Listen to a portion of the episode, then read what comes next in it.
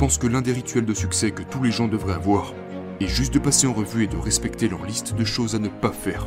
Et je pense que les individus les plus brillants, l'un des indices qu'ils laissent est que leur liste de choses à ne pas faire est plus grande que leur liste de choses à faire. C'est leur système de filtrage. Ils refusent le bon pour accéder à l'excellent. Je dis toujours ça aux gens. Si la connaissance est le pouvoir, alors l'apprentissage est votre super pouvoir.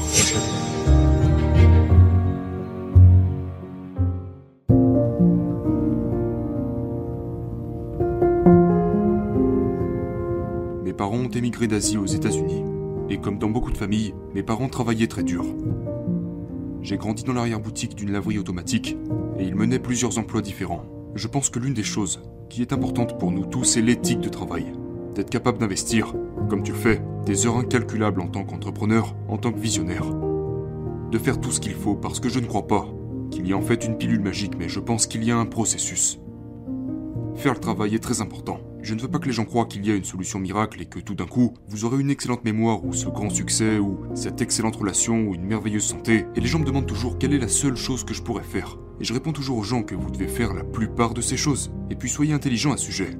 Mais vous devez vous mettre au travail. Parce que souvent les gens s'arrêtent à ce qu'ils voient sur les réseaux sociaux. Ils voient tout le succès.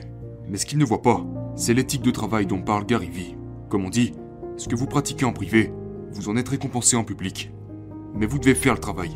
Je pense que c'est de là que je tiens mon éthique de travail. Le défi de grandir avec un traumatisme crânien est d'être étiqueté comme le garçon cerveau défaillant. J'ai dû travailler beaucoup plus dur que tout le monde, et ça sans même pour autant obtenir des résultats équivalents. J'ai eu une lésion cérébrale à l'âge de 5 ans, et j'en ai souffert tout au long de l'école primaire, tout au long du collège, du lycée, ce qui représente 14 bonnes années. C'est en grande partie dû au fait que, même étant jeune, je faisais semblant que tout allait bien et que je me débrouillais. C'est un peu comme la métaphore du canard sur les temps, qui semble calme et détendu, sauf qu'en dessous, il agite ses pattes très très vite. Et les gens ne voient pas toujours ce qu'il y a sous l'iceberg, mais pour moi, j'ai lutté en privé et mes parents, parce que j'ai grandi avec ces défis. Et je n'avais pas beaucoup de personnes à qui parler, parce que quand vous vous sentez comme ça, vous êtes brisé, et vous ne vous connectez pas avec beaucoup de gens. En plus de tout ça, j'étais terriblement timide. J'étais introverti, mais aussi timide et très réservé. Je m'asseyais toujours dans un coin. Honnêtement, je n'en parle jamais publiquement. Mais je demande toujours aux gens quel est leur super pouvoir et j'ai l'impression que mon super pouvoir en grandissant, en tant qu'enfant peu sûr de lui, qui se sentait comme s'il avait été brisé, j'ai l'impression que mon super pouvoir était l'invisibilité. Je ne voulais pas être vu. Je veux dire que j'ai finalement voulu être vu et je veux être entendu comme la plupart d'entre nous, et accepté, reconnu, mais je ne voulais pas être mis en lumière. Mes parents m'ont inculqué cette éthique de travail très très tôt. Je faisais un compte-rendu de chaque livre que je lisais. Et même si c'était plus difficile pour moi, et que j'en étais à un point où je me disais, ok, je l'ai lu, je l'ai compris. Mais si un professeur me demandait de le présenter devant la classe, je mentirais et dirais que je ne l'avais pas lu. Et je me serais pris un zéro parce que j'étais terrifié à l'idée de me retrouver devant un groupe de personnes. Alors je jetais mon livre en sortant de la classe, et je me sentais vraiment mal. Mais mes parents ont toujours pensé qu'il y en avait plus, qu'il y avait un but derrière tout ça, qu'il y avait une raison pour laquelle je traversais toutes ces épreuves. Je veux dire, ma mère est devenue une éducatrice spécialisée, parce qu'elle voulait vraiment m'aider. Parce que personne ne savait, à cause de ce que vous avez traversé, à cause de ce que j'ai traversé. Wow. Mes parents étaient très attentionnés. Mais le problème est que nous ne savons pas ce que nous ne savons pas. Ils ont fait de leur mieux pour m'aider, mais ce qu'ils m'ont inculqué, c'est qu'il y avait une raison pour laquelle ils traversaient des difficultés. Tout comme lorsqu'ils sont arrivés dans ce pays, nous traversons tous des difficultés dans notre santé, dans nos relations, ou peu importe. Mais c'est à travers la difficulté que vient la force. Les gens n'en parlent pas beaucoup. J'ai probablement un stress post-traumatique à cause d'une lésion cérébrale. Après une lésion cérébrale. Il y a aussi la croissance post-traumatique, dont on ne parle pas beaucoup. Mais il y a des gens qui traversent d'immenses traumatismes par de très grandes difficultés.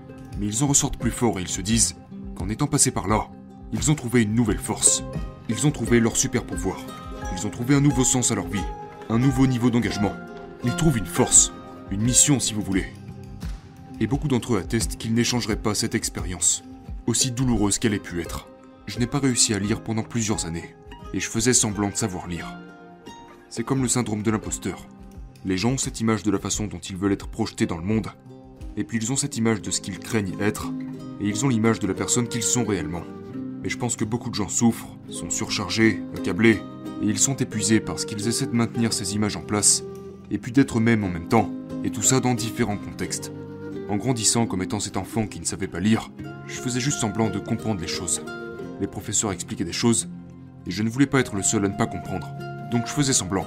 Mais en privé, je souffrais véritablement. Mes deux plus grands défis quand j'étais enfant étaient l'apprentissage et la prise de parole en public. L'univers a un drôle de sens de l'humour parce qu'aujourd'hui, ces deux éléments composent ma mission. J'ai l'impression que la plupart des gens qui réussissent sur la planète, et qui ont le niveau d'impact qu'ils veulent, sont passés par des difficultés. C'est comme le voyage du héros dont nous avons parlé à plusieurs reprises. Et donc, la manière dont je procède, c'est que je surveille mon discours intérieur parce que je pense que c'est très important. Je me souviens avoir lu un livre il y a quelques années sur comment préparer un marathon. Et l'un des chapitres, une fois encore, traitait le sujet de la psychologie et il disait ceci mot pour mot. Je m'en souviens très bien. Il disait votre cerveau est comme un super ordinateur, et votre dialogue interne est un programme qui est à l'origine de son fonctionnement. Si vous vous dites que vous n'êtes pas bon pour retenir les prénoms, vous ne vous souviendrez pas du prénom de la prochaine personne que vous rencontrerez, parce que vous avez programmé votre super ordinateur pour ne pas le faire. Et ce que je dis aux gens, c'est que, maintenant, je ne pense pas que le cerveau soit comme un super ordinateur. Je pense que c'est une faible métaphore pour décrire ce dont il est réellement capable. Votre dialogue interne est capital.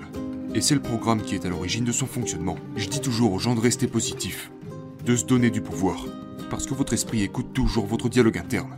Donc vous devez faire attention à ce que vous vous dites car cela commande votre cerveau.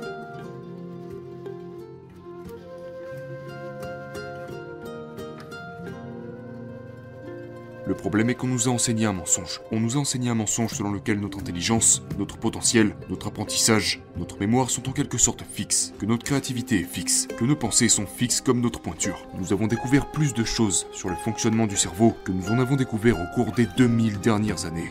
Et ce que nous savons, c'est que nous sous-estimons considérablement notre propre capacité à grandir, à contribuer, à améliorer notre intelligence, notre influence et notre impact.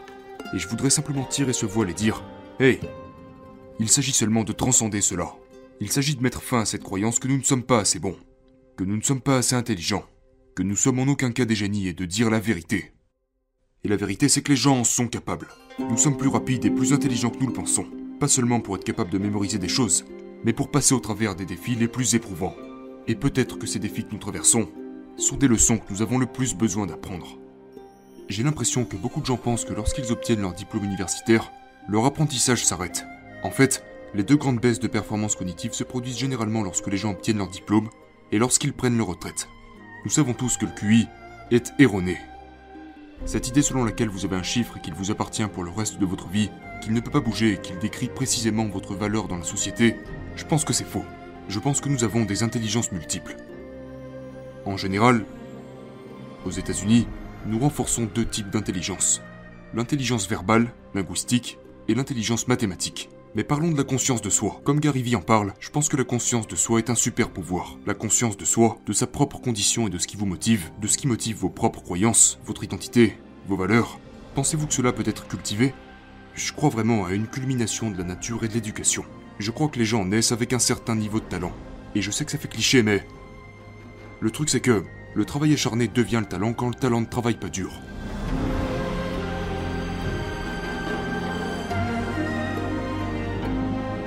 Je viens de faire une vidéo sur les habitudes, sur comment adopter de nouvelles habitudes et comment supprimer et se débarrasser de ces mauvaises habitudes.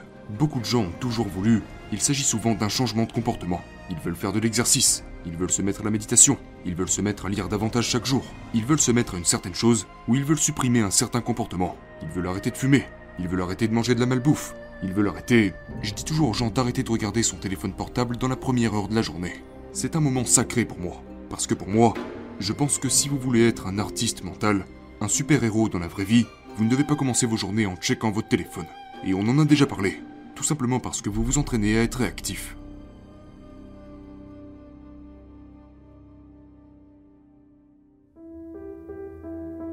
Vous avez sûrement déjà entendu ça. C'est en gagnant la première heure de votre journée que vous gagnez le reste de votre journée. Quand je veux effectuer un vrai changement positif dans ma vie, je me penche sur tous les autres domaines de notre personne. Je regarde par exemple notre environnement. Est-ce que les gens configurent-ils leur environnement pour gagner? Le changement ne se produit pas seulement à cause de l'environnement, mais vous devez changer votre environnement. Par exemple, si vous voulez arrêter de manger un aliment en particulier, il est intéressant de ne pas avoir cet aliment chez vous. Vous changez l'environnement. Si vous voulez lire davantage, il est utile de placer ces livres à des endroits où vous serez susceptible de les lire. Donc vous configurez l'environnement de manière à déclencher le comportement que vous souhaitez acquérir. Le docteur Wayne d'ailleurs a une célèbre phrase qui ne dit pas ⁇ Je le croirai quand je le verrai ⁇ mais plutôt ⁇ Je le verrai quand je le croirai ⁇ Parce que c'est de ça qu'il s'agit. Vous ne pourrez pas changer vos croyances, vos valeurs ou votre comportement si vous croyez que vous n'en êtes pas capable. Ils appellent ça les deux plus petits mots du monde dans la langue anglaise. Mais ce sont pourtant les deux mots les plus puissants de cette langue. I am, je suis. Car tout ce que vous placez après je suis détermine votre destination. Ou votre destin. Je pense que l'un des rituels de succès que tous les gens devraient avoir est juste de passer en revue et de respecter leur liste de choses à ne pas faire. Et je pense que les individus les plus brillants, l'un des indices qu'ils laissent est que leur liste de choses à ne pas faire est plus grande que leur liste de choses à faire. C'est leur système de filtrage. Ils refusent le bon pour accéder à l'excellent. Je dis toujours ça aux gens. Si la connaissance est le pouvoir, alors l'apprentissage est votre super pouvoir.